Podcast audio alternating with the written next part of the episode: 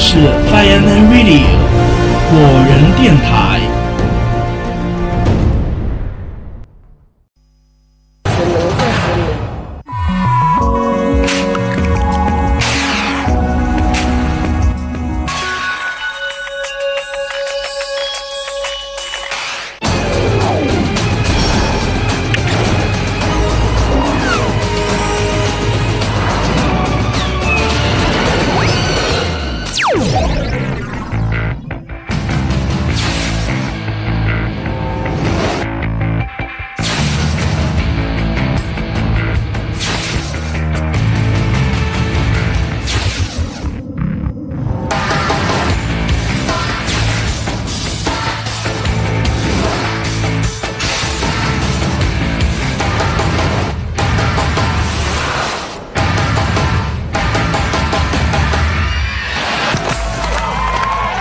欢迎来自无影中灯火明灭，起因风又到了每个礼拜一来自冥王星的鬼灯奖。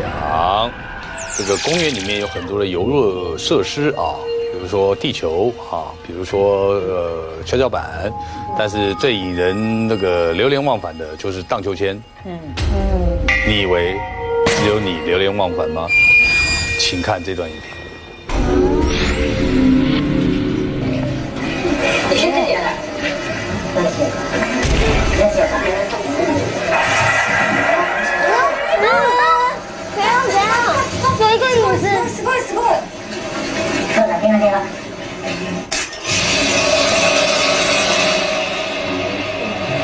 姿を現した青白い少女惊险哦，超清楚的。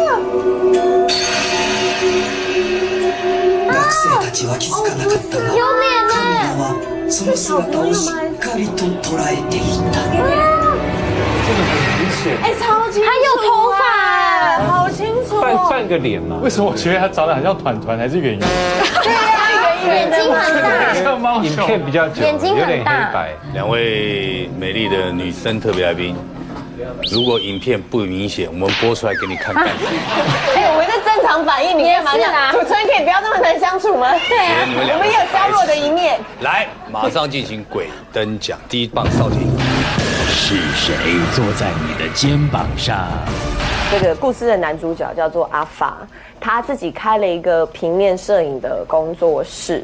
那因为是平面摄影师啊，所以就会有很多女生可能拍网拍、拍平面的一些照片，或是那种呃自己要拍宣传照啊什么的找他的，或是想要记录人生就找他拍照，所以他认识非常多漂亮的女生。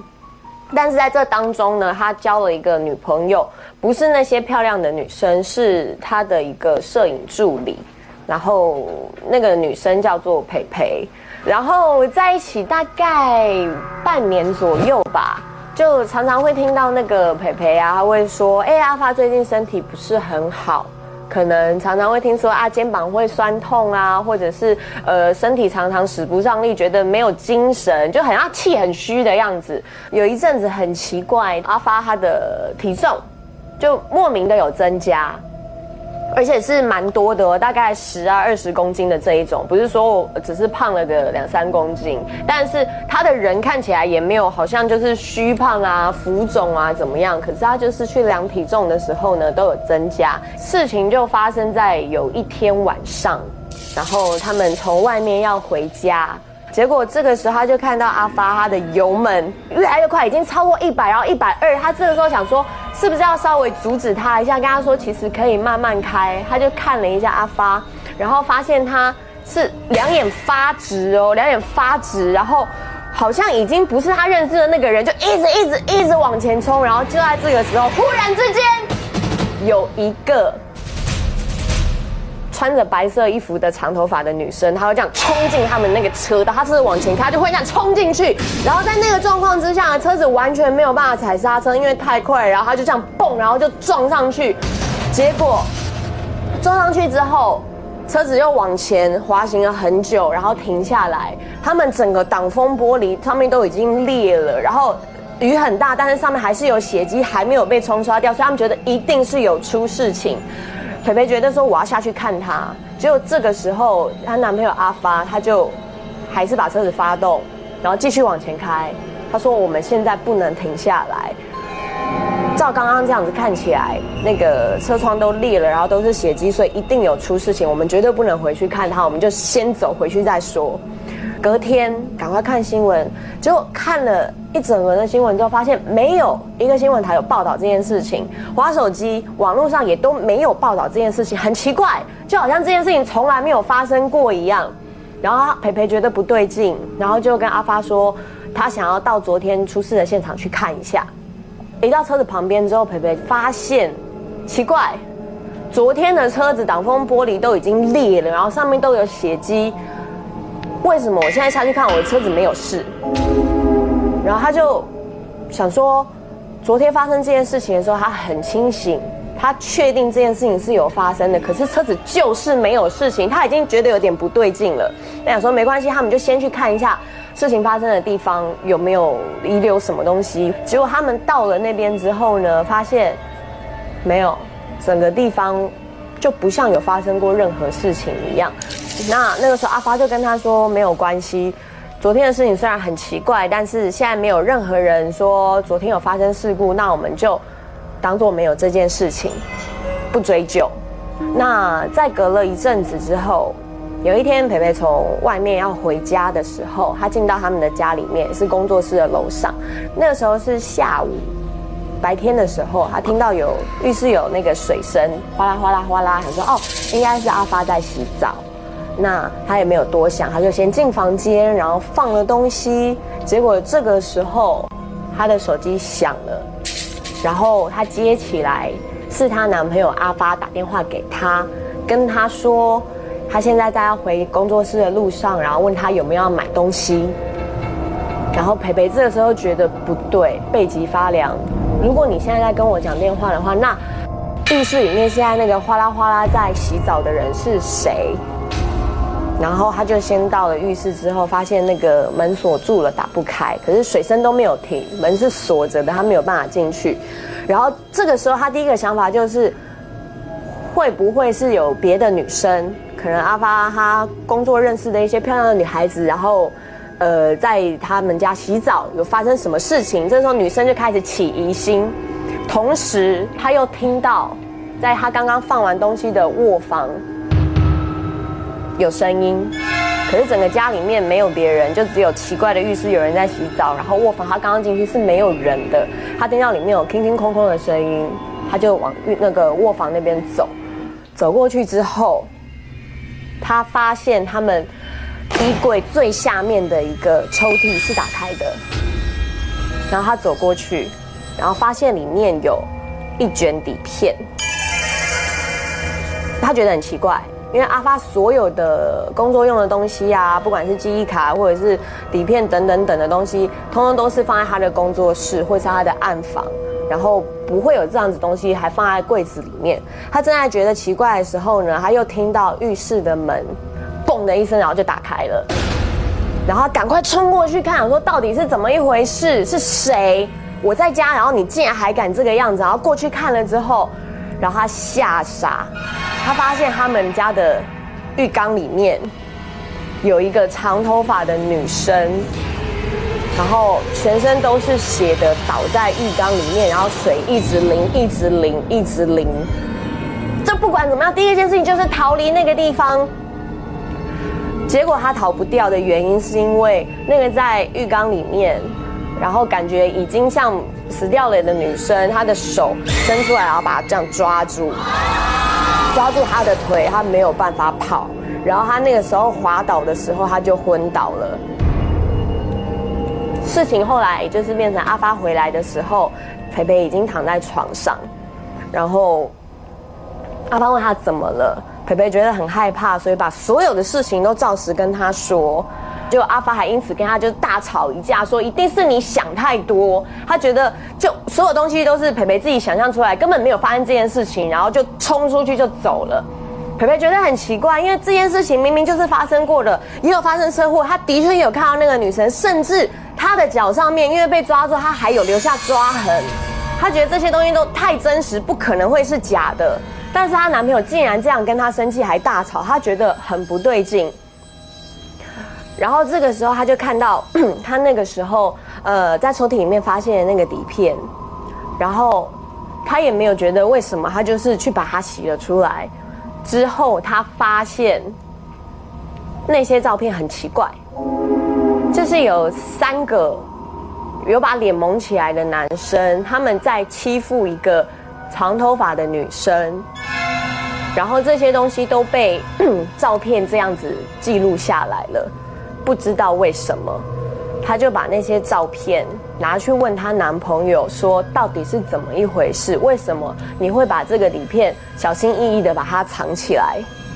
可能觉得事情已经瞒不住了，他就跟他说，那个女生其实是他的前女友。阿发决定要跟他分手，可是女生很坚持，她就是不要离开他。然后，因此他们就想了一个办法，他找了三个朋友，然后一起来欺负这个女生，希望让女生她可以死心，然后离开他。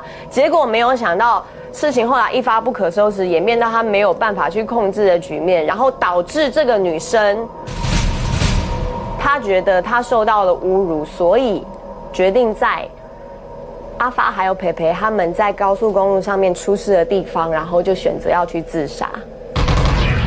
所以这一件一整整件事情全部都串联起来之后，培培他觉得不能接受，所以从一开始他们在呃高速公路上看到那个女生，他们撞到的人，然后甚至在浴室的那个人，其实全部都是他的前女友。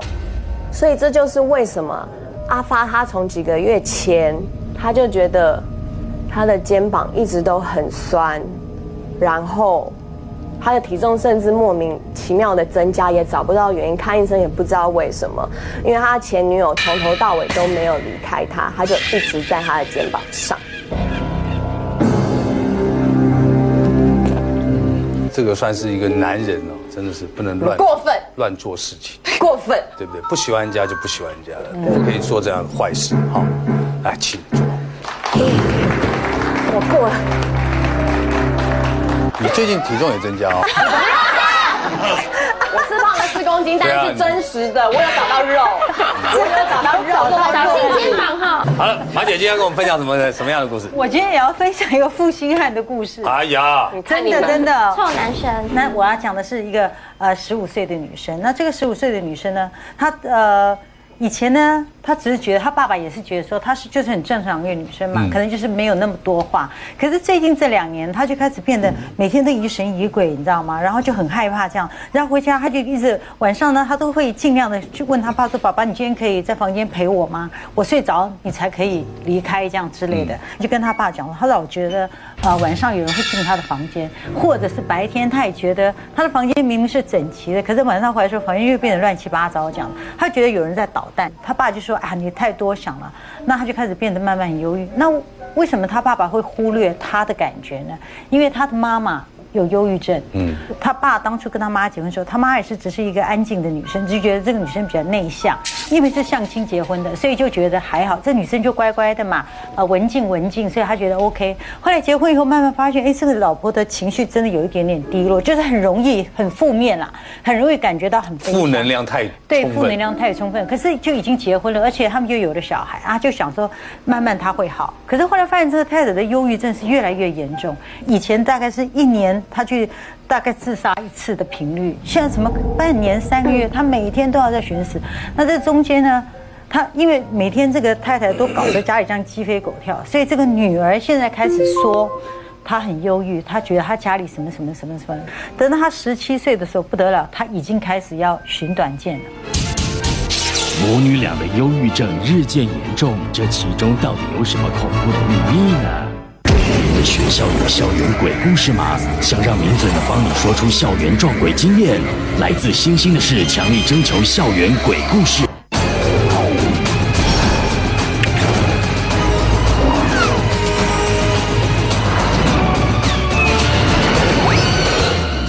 因为每天这个太太都搞得家里这样鸡飞狗跳，所以这个女儿现在开始说。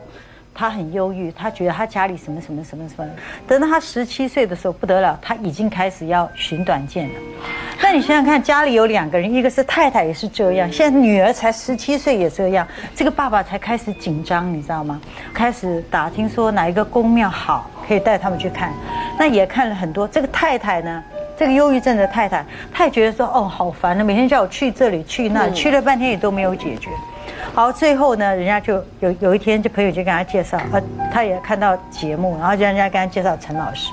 这个先生就载老婆去，可是因为陈老师那边很难停车，他就让太太跟岳母上去了。上去了之后呢，陈老师一看这个，他就写一个单子嘛，问呃运势，好像问运势还是什么。然后陈老师就看了他，就这样看他，然后就讲说，嗯，哦，安娜，你你是不是十七岁的时候，十七岁到二十一岁的时候，有一个有发生一件很大的事情？这个女生就犹豫了一下，这样，她就犹豫了一下。呃，陈老师就说啊，那个妈妈可以麻烦你去外面帮我。拿什么东西吗？好，就故意把这个妈妈支开，支开，然后就跟这个女儿说，呃，那个小孩应该有四五个月了吧？你呃，妈祖娘娘讲，你要把它交出来。如果你不把它交出来，这个事情没有办法解决。他就开始大哭，然后他就讲，他就说他在十七岁那一年，他在念大一的时候认识了一个男朋友，这个男朋友是。呃，别的国家的侨生来台湾读书的，然后他们两个谈恋爱，每天腻在一起嘛，不小心就怀孕了。这个男朋友呢，一听到她怀孕了，快吓死了。这个男朋友就说：“那那那那怎么办？”他就安慰她说：“哦，没关系，没关系，我赶快想一想什么解决办法。”其实怎么解决办法？这个男的就暗地里准备要逃回他的国家，他就在偷偷的办他的护照。等到证件办好的前一天，他才跟这个女生说。我明天的飞机要走了，哈，那我没有办法帮你负责，我也不知道该怎么办，哈，那那那那那你就找你妈，请你妈帮你处理这样。这女生当然吓坏了，就很生气，就骂这个男人说：“你怎么可以这么不负责任？怎么的？”哎，两个人就吵起来，吵起来，这个男人就打他，这个男的开始打他，打他之后他也会回手，所以他们俩就在扭打，扭打之间，这个小孩就流产了，大量大出血，有一个比较大的血块。这个女生竟然会把一个瓶子把它装起来，一个玻璃瓶把它装起来，然后把它密封的非常好，她又一直带在身边，因为她很愧疚对这个小孩，她的愧疚慢慢除了愧疚又多了悲伤，所以她的忧郁症越来越严重。老师就说：好，你的事情你一定要说出来，好，你要跟你老公讲，跟你妈妈讲，你要把妈祖娘说你要把这个你装起来这个小孩。交出来，不然这个事情没有办法解决。他不行不行不行，我我绝对不能跟我老公讲，也不能跟我妈讲，我老公一定会很生气，我我妈会打死我，绝对不能讲。老师说，如果你不讲，如果你没有办法把这件事情讲出来，那你明天就不用再来找我了，我没有办法帮你。他就想怎么办怎么办？然后他的他也看到说，他的女儿哦，他要他去陈老师家的那一天，他的女儿在家里跳楼。然后就赶快赶去医院去看他女儿，看到他女儿，他才觉得说，他自己已经这么悲惨。老师就跟他讲，你自己这这么二十三年，他十七岁发生事情，他现在四十几岁了，他这二十多年来，你都过着这么辛苦的日子，你的女儿现在才十七岁，他的人生也变成这样，你你难道不会为了你的孩子，你你还要让这个孩子再这样悲剧下去吗？那老师就跟他讲说，为什么要你交出来？他因为啊，这个这个。你收着的这个小瓶子，它会影响你。他所以他女儿为什么每天在家会觉得说有人去洋房间捣蛋？因为其实这一个小孩子是二十，已经二十多年了，已经算是好像也也有一点长大这样子，也会去他的妹妹的房间捣蛋。然后他有的时候会让他妹妹感受到他的存在。可是因为这个小孩他是悲伤的情绪，所以他每天让他身边的人感受到都是悲伤的。对，都是负面的呢，因为他自己觉得愧疚，这个对这个小孩，再加上这个小孩的悲伤的情绪一直感染他妈妈，所以他就一直很想死掉，这样，他就觉得人生没有什么意思。后来呢，老师就说你一定要把这个处理好。他那天晚上终于回家，鼓起了勇气，先跟他妈妈讲，跟他妈妈讲这个事。讲完，他妈大哭，想说没有想到他女儿这二十多年忍受这么大的痛苦。讲完以后，他妈妈在帮他，陪他一起去跟他先生讲。啊，跟他先生讲，没想到先生真的很大度量，就原谅他，就是说啊，这是我我认识你之前就发生事情，这也没有办法，啊，就是就很很能体谅他的感受，就说好，就陪他到陈老师那边，就把那个东西终于拿出来交出来，好啊，就帮他做了一个法会，然后就让他就跟他讲，让他们跟这个小孩讲，让他要好好的走，大家就是呃不能再在一起纠缠在一起啊。好，这个事情整个做完了以后，大概过了三个月，有一天这个太太的妈妈就自己跑到陈老师那边去，啊，跪在那边就谢谢妈怎么样那样，就说这三个月他的两个他的女儿跟他的孙孙子嘿，都就慢慢变得非常非常正常了，而且感情也变好了。他不会像以前这个女儿看到妈妈是会害怕的，会害怕的。所以这个事情还是要自己讲出来，不然不能闷在心里。其实这个太太有一半是因为她心结没有打开。对，郭鑫，对不起，有没有因为这个故事而受到教训？可以原谅我。好不好？就是说，这个男人一定要负责任，男人不负责任不行。但女孩子也是要小心、啊，真的小因为这个，呃，怎么讲呢？出了事情总是女孩子比较比较吃亏受伤害，对对对好不好？郭鑫，对不起，没有，我就说你是下一棒，你乱认错。接下来郭鑫，是兄弟就一起走吧。这是我亲戚的事情，亲戚的故事。哎呦，这很多年了，就是他们有一个小孩，那时候去当兵，那时候是当海军，他们那时候正在出任务，然后呢，就有一个学弟，就是蛮让学长讨厌的，然后他们是怎样？他们就是半夜晚点名把他叫起来，然后就把他绑起来，丢在那个海上，然后那个绳子连在那个船尾，让那个船哦拖着他这样一直跑。那刚好那个学弟呢是跟我那个亲戚家那个小朋友是住同一个寝室，然后那天半夜的时候，他就看到那个学弟就是全身湿哒哒的回来这样，然后就问他说：“哎，你怎么了？是不是被晚点名？”他都不讲话。我说：“你没事吧？”他也不讲话，然后就全身湿哒哒的去睡觉。然后到了白天回来的时候，就发现哎学弟不见了。然后那时候就听到学长在讲说，哎，昨天学弟落海。他就讲说没有啊，我昨天有看到他。我说没有，他落海，可是怎么样都找不到。后来是怎么发现的？后来是那个任务结束了，然后回到岸上，然后岸上的阿兵哥就看到，哎，那船尾怎么有一个东西？跑去看，对，就是那个学弟。他是怎样？他那个绳子哦是已经断掉，然后就缠在，不知道是尾翼还是哪里，就缠在那边，然后跟着船这样一起回来。然后中间不知道是撞到什么东西啊，就他一只手还被吊在那边，可是他下面都不见，只剩上半身，然后内脏在那边飘。然后有一天，那个小朋友他在睡觉，哎，就有梦到，梦到谁？就是梦到那个学弟，从那个床那个他的床哦下面这样慢慢的爬出来，然后爬出来之后呢，又爬爬爬爬爬到床上，然后因为他醒来嘛，就看到，哎，对啊，就是他学弟没有错啊，然后就这样一直爬，顺着他的身上这样一直这样爬过去，然后也都没有讲话，全身湿哒哒这样爬过去，然后就吓到吓醒，怎么一回事？那个礼拜就是部队有放假，然后他就回去，回去就是家里面嘛，然后刚好外婆在，然后他心里面就觉得很不安啊，就跟外婆讲说，哎，我在部队遇到这个事情啊，然后有一天晚上好像又梦到学弟来找我，那那天又是他头七，我不知道他找我干嘛，然后就就这样讲完了嘛，然后那天半夜。就听到那个房子外面吵吵闹闹，他出去看怎么了？是他外婆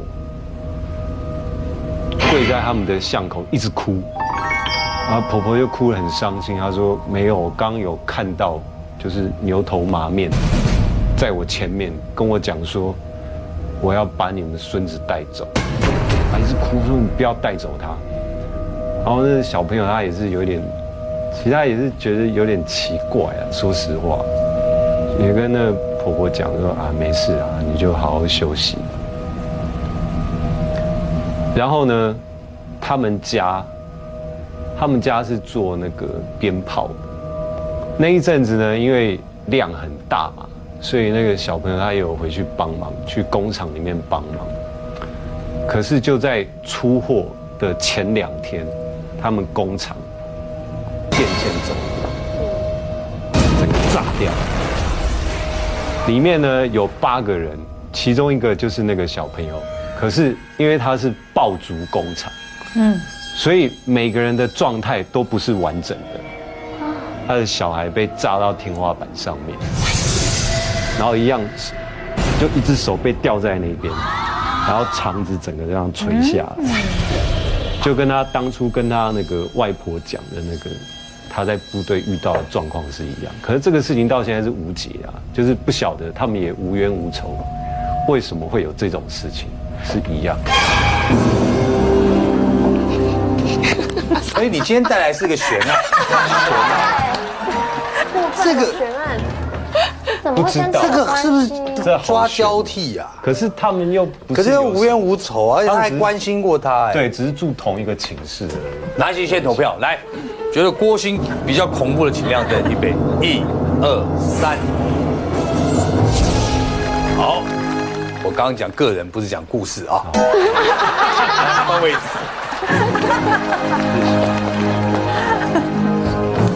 好了，灵异大问号来了。这礼拜又有两个两张观众朋友的投稿。第一张是网友去年十月在桃园山区拍到树干上出现眼睛的照片。在这边哎呦，有照片。有有有，它其实它这个它这个缘由是这样，左边。左边是他们第一天去拍，第一次拍的。那因为那个时候有阳光，真的是然后它的眼睛它的景很大，然后他想说，哎，回去看了照片之后，他想说，哎，奇怪，所以他第二天他又重新回去现场，他再拍，就没了。要印证说是不是是树干的某些的凹凸的地方或纹路造成这样。所以我们就把它前后两张拿出来比对。其实我刚问了一下，你所拍到的这个并非是山里面的鬼怪，也不是山上里面修行的什么精灵是什么。是其实你很荣幸的拍到，因为在山上去巡视的山神。哦，山哦，对，就是碰巧你拍到他了，所以你不用紧张，也不用说很害怕。对，第二张是网友开车到中横的一个牌坊前面拍照留念，箭头是网友发现疑似头的影像在车子挡风玻璃上。可是制作单位收到照片后，又在引擎上面发现一个更清晰的的。请问老师，这个车子要去过火吗？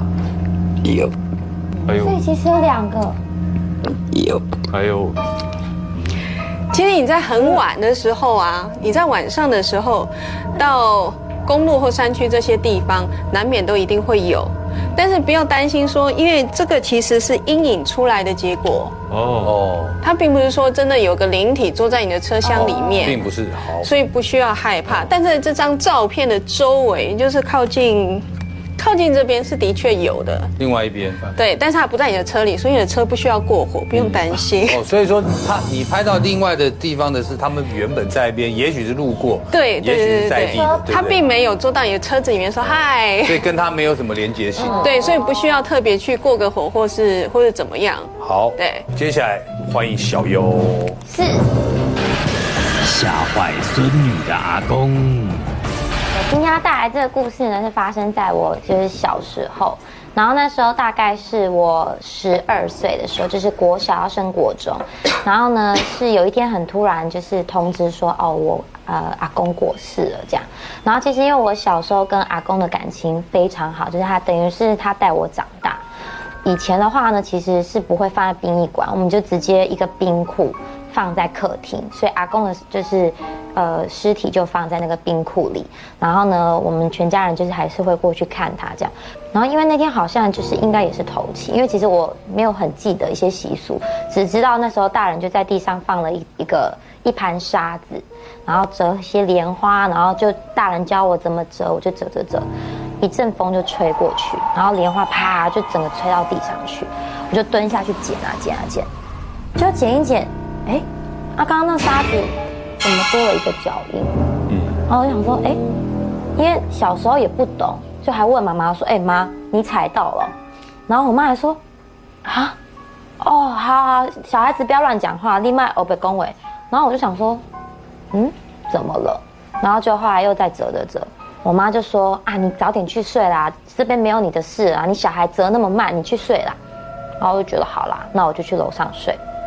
然后就回当时我的房间，我的房间呢是在阿公的房间的隔壁，就以前回台中也都睡那一间，就睡着睡着就发现房间好冷哦，就变得好冷，然后就觉得哎奇怪，棉被都盖两层，怎么还会那么冷？我觉得这还是继续睡，因为太累了，就睡到后来就开始听见那种木质的，呃，像是。盖子在打的声音，就是你知道那种木门啊，然后这样啪，这样咔，然后那种嘚嘚嘚嘚嘚嘚咔，就是合上的声音。睡睡睡，开始发现，哎，床怎么变得湿湿重重的，就很像睡在水床上面的感觉。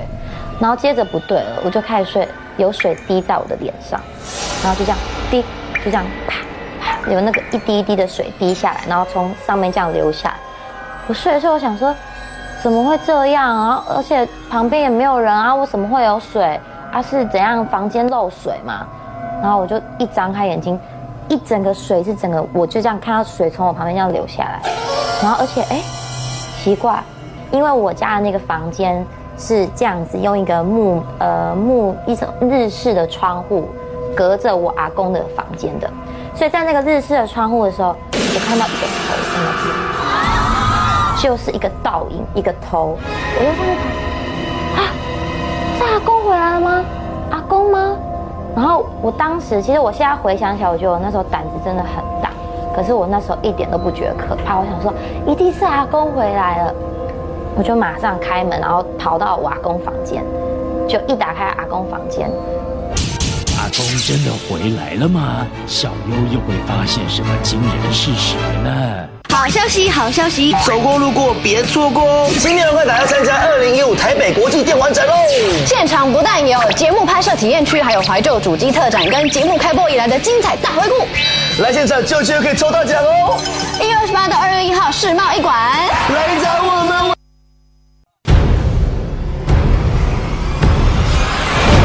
这里是 Fireman Radio 火人电台。